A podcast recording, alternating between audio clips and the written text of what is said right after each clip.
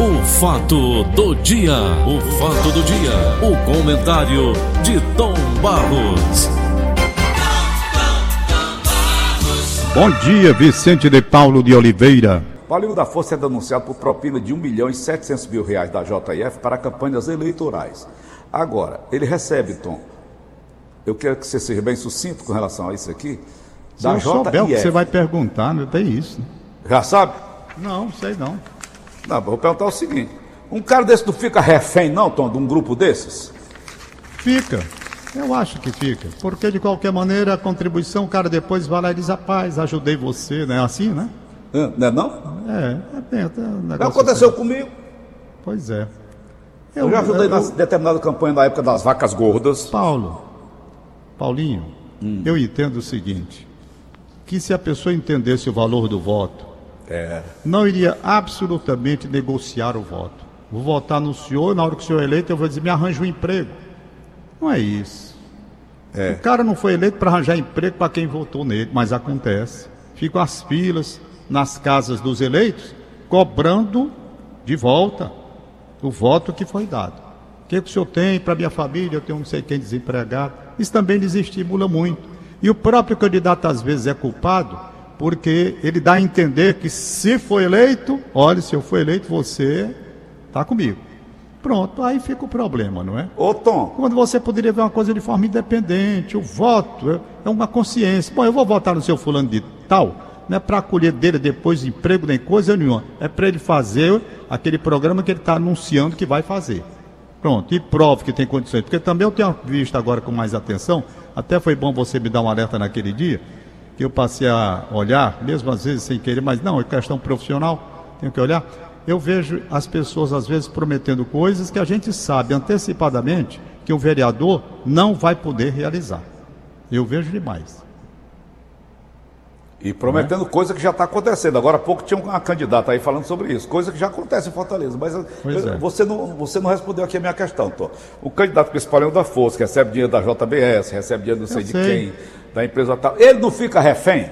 Fica, não acabei de falar para você, através da muito troca. eu quero que você meta a chibata. Meta não, aí. não quero meter a chibata em ninguém, não. Isso daqui é uma coisa que já vem de muito tempo. Certo fica, é claro que fica, né? Paulo, é. vamos Ele não tem tirar, então tirar as coisas, tirar as coisas.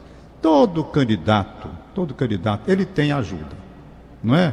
Hum. Tem ajuda, tem ajuda por via indireta, ajuda que não se pode comprovar. Isso acontece a vigilância do Ministério Público, das nossas autoridades do setor eleitoral, no sentido de inibir, mas é muito difícil. Recebe o apoio de fulano, que dá uma quantia X por fora, o outro que dá por fora e vai. Isso acontece, é difícil você travar. Extremamente difícil. No Brasil. Mas, mas veja bem, Tom. Veja bem, olha, olha, como ele se protege, né? O candidato, o, o, o, o empresário da JF, os açougueiros, né?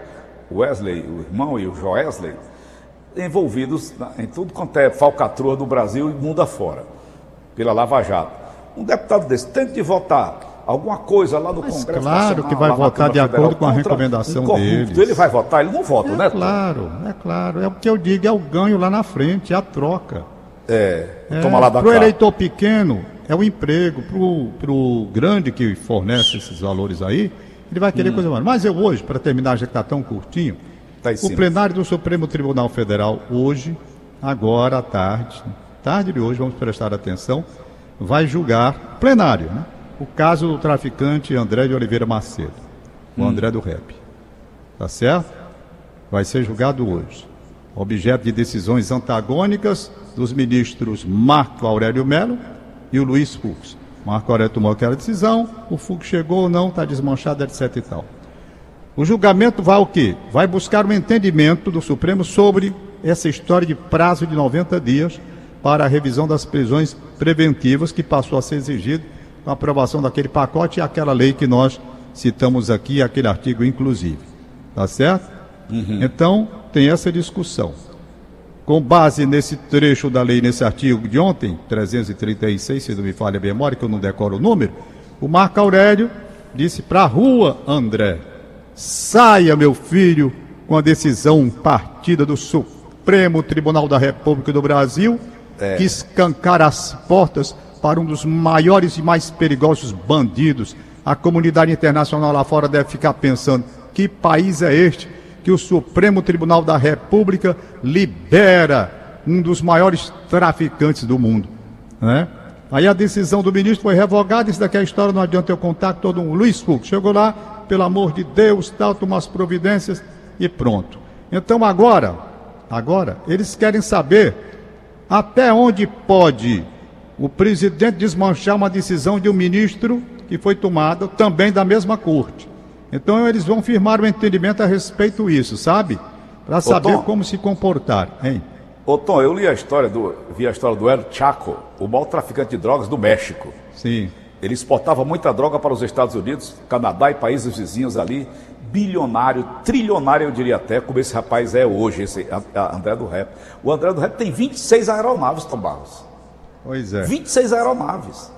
É um homem extremamente rico, de muito dinheiro. Mas o El Chaco, quer dizer, o baixinho em, em espanhol, El Chaco, o baixinho, ele está recolhido numa penitenciária de, de, segurança máxima, hoje dos Estados Unidos. O Brasil faz ressaltar, e como é que fica? Mas é, aí tem esse entendimento que eles vão buscar hoje, na Corte hum. Suprema da nossa pátria, analisando o poder do presidente, do Fux. Hum. Não do Fux, o presidente que estiver lá. Né? Hum. Se hum. ele pode decidir derrubar uma liminar de um hum. companheiro, perfeito? Porque hum. não há ainda no tribunal nenhum entendimento a respeito disso, entre os dois temas. Então eles querem pelo menos a partir de agora como é que vai ser. O que eu quero dizer para você que me chamou a atenção, muito mesmo, me chamou demais a atenção, é porque eu estava lendo hoje pela manhã que a Procuradoria-Geral da República soube pela imprensa. Preste atenção.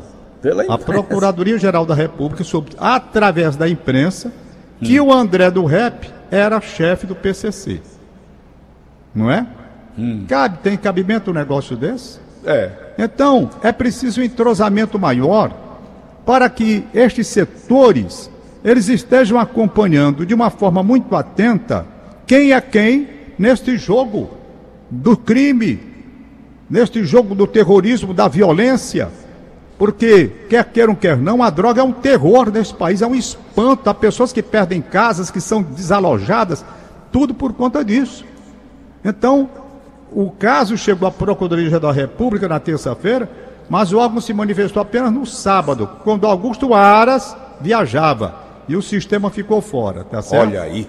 Então a Procuradoria-Geral da República, a Procuradoria-Geral da República, soube pela imprensa que André de Oliveira Macedo era o André do Rep, um dos principais líderes do PCC.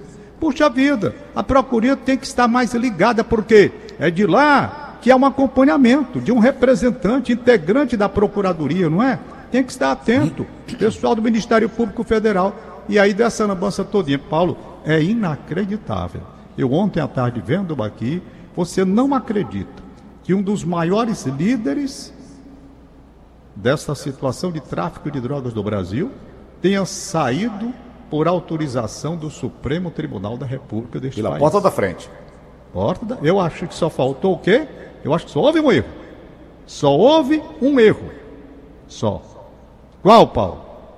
Era para o Supremo ter mandado estender um tapete vermelho hum. de frente da penitenciária para que o bandido saísse pisando no tapete vermelho, desse adeus para a nação e fosse embora para o Paraguai. Só faltou e isso. chamar o Valdonston para dar um banho de pétalas no avião dele. Rapaz, eu não sei, eu não estou acreditando nessas coisas, não. Meu Deus do céu. Eu fico é assim... dinheiro muito rolando, Tom Barros, por trás de sair. O, o é senador coisa... Olímpio, lá de São Paulo, já falou, é bola grande, ele disse. Rapaz, que coisa, meu Deus. e coisa. a marmota começou lá no, no, no, no, lá do Augusto Aras, da, com a turma dele lá. A marmota começou lá. Onde eles foram na brecha? Na brecha não, você não chama de brecha, né, Tom? Não, não é brecha que está na lei. Brecha Está é na lei. Eles foram lá buscar, rebuscar. Tá, é aqui que eu entro. É, mas estava muito claro o seguinte, Paulo. Se você hum. tinha o prazo de 90 dias, é só barrar hum. a, a, a, ação que as pessoas que deriam de agir nessa hora tá para provar que a prisão preventiva deveria continuar, essas hum. pessoas não agissem. Porque hum. não agindo, ficando na omissão, Claro hum. que estouraria o prazo de 90 dias e a prisão se, se tornaria ilegal. Hum. Entretanto, como eu vi um advogado falando de uma forma até muito interessante, ele disse: Como é que pode se tornar ilegal uma prisão de uma pessoa que notoriamente é ligada ao tráfico de drogas e elementos de alta periculosidade? E ninguém sabe, nem a procuradoria sabe, nem ninguém sabe. Não, não vi o nome aqui, eu fui assim. Eu pensei, não pode, não pode. Meu Deus Tom, do céu. finalizando, já são 7h57. É, vamos finalizar. O, S, o STJ, Tom, sai sujo, já, já vinha uma sujeira danada, né? Aquelas, aquele negócio do Gilmar Mendes, aquelas armações do Lewandowski e por aí, e companhia limitada. É, é, acaba de melar tudo? Rapaz, eu não digo que acaba de melar tudo, né? Porque o Supremo não é de hoje que vem sendo alvo de muitas críticas, muitas é. críticas, comportamentos em outros, em outros temas também. Não é só nesse tema não. É o tema político, é o tema da politicagem, é o tema do envolvimento com o próprio governo. Houve uma série de coisas. No lugar de fazer justiça fazendo politicagem baixa, cada ministro defendendo seus interesses de acordo com a situação do partido a que pertenceu ou do seu interesse de acordo também com o sentimento político que tem, com a ideologia. Deixaram de fazer justiça, foram fazer política baixa. Política baixa. Isso vai sujando e nodoando o, o, o, o Supremo, não é? É uma uhum. coisa muito desagradável, porque quando você desqualifica a maior corte do país, o que, é que você vai esperar de quem mais? Se a última instância está esvaziada, desmoralizada pelas atitudes. É preciso já já de forma urgente mesmo, uma medida para recompor a autoridade e o respeito que essa corte deve ter. Eu creio que talvez uma medida capaz de fazer essa asepsia tão necessária para voltar o povo brasileiro a acreditar na sua Corte Suprema é o processo de indicação que tá deveria vir através de concurso para não ficar o cara vinculado, como você acabou de falar aí. Bom, eu fui indicado aqui pelo presidente tal, pelo presidente A, B ou C, não é? E a gente pensa logo que vem interesse disso. Mas vamos nós. Não muda isso. Tom, finalizando mesmo, já são sete Hoje, então vamos lá, deixa eu ler a notinha aqui. Meton Sampaio, que hoje completa 100 anos de vida, ó. Eita, Meton, que vida um legal, rapaz. 100, 100 anos. O homem do século. Seus filhos reunidos agradecem Jorge Meton Filho, Silvia Helena, Luiz Antônio e Ana Paula. Que legal. Tem uma aqui Ô, da Inês Cabral. Diga. Não, só para fechar mesmo, eu começo a conversar contigo, dá vontade de ir até meu dia. Agora, Não, vamos parar. Se... Diga lá. Se a alta corte do Brasil age dessa maneira, e aqui embaixo, Tom? Não, não é questão nem de aqui embaixo, não, sabe nem lá em cima, não, porque dependendo do caráter das pessoas, isso é indiferente. Não precisa nem estar numa corte, não. É generalizar, não. Né? É, você não pode generalizar, graças a Deus, não. Você não pode. A corte, ela é inodoada por atos isolados de alguns ministros. Você não vai dizer que todos os ministros que estão lá são pessoas desqualificadas e sem moral. Isso nunca eu poderia dizer. Nunca, jamais. Não é? é Ninguém tá pode generalizar. Há pessoas bem dispostas ao exercício com dignidade de sua missão perante o país. Há sim. Há pessoas bem preparadas para isso. Diga um aí lá. É, TSA que é libera, Federalino, um abraço para você aí no Ipalmirim. Isso é uma mais de 2 bilhões de reais para fundo partidário, ela está dizendo aqui. E realmente, é, Paulinho, mais de 2 bilhões de verbas do fundo eleitoral para eleições municipais 2020. É um bocado de dinheiro. Precisando de dinheiro para tanta outra coisa, né? 2 bi, bilhões? É. Mas diz que se não der, aí vem a história que você estava falando no começo do programa, também tem isso. Né? É, metade dele bota no bolso. O privado vai. Eu ver aqui é. a Inesita Cabral, que eu nunca vi, rapaz. Ela manda para mim e eu não consigo encontrar. Oh, meu Deus. Ok.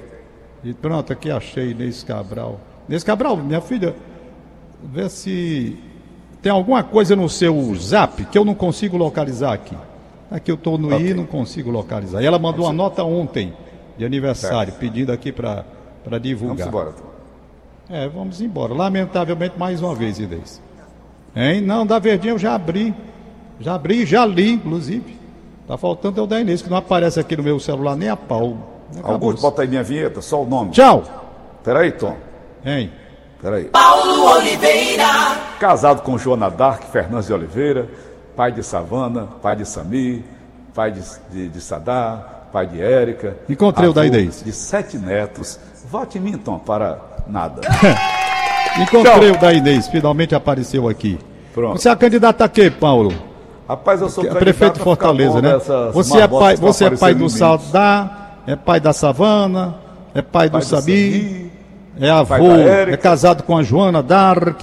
Isso. É, o que mais? A, a, avô da Bárbara, da Bia, do Gustavo, da Maria, da, Maria, da, da Clarice. viu? Avô do Paulo Neto, avô do Jorge Filho e avô do Antônio Rafael. E meu amigo. Aniversariando hoje é uma pessoa que eu quero bem, rapaz. Alana Rodrigues, filho do meu amigo Alan Neto. Oi, Alana. Ah, rapaz, meu amigo Alan Neto. É. Comecei com ele, tô lá na Rádio Iracema. Pois foi, rapaz. Alan Neto. Fui noticiarista do Alan Neto. Alan Neto. Que bom. Você começou não foi com ele, não. Você começou não, foi. Era noticiarista? Você começou não foi com ele, não. Você começou foi na Rádio Dragão do Mar. Eu sei, depois mas depois foi, que eu fui para Iracema, eu fui é. aparecendo depois da Assunção. Foi. Aí tá lá certo. eu fui ser noticiarista do programa da Alanete, ele fazia um programa chamado A Bronca é Livre. A Bronca é Livre. Alanete é o príncipe. É o príncipe do rádio cearense. É. Abraçar para ele aí, para Alana. Alana é menina né, boa. Ivanildo Rodrigues, nunca mais eu vi. Então. Nunca mais um abração para Ivanildo Rodrigues. Meu Tem abraço para Jane Azeredo que está ouvindo. Jane, um beijo para você, minha filha, aí olhando para o mar, grande Jane Azeredo. Beleza, é, Tom. Paulinho. Então tem mais o aniversário do Maria das Graças Ribeiro, marido do Socorro Holanda Rodrigues. Obrigado, Inês Cabral está dizendo aqui. Tchau, Paulo! Valeu, Tom! Acabamos de apresentar. O fato do dia. O fato do dia. O comentário de Tom Barros.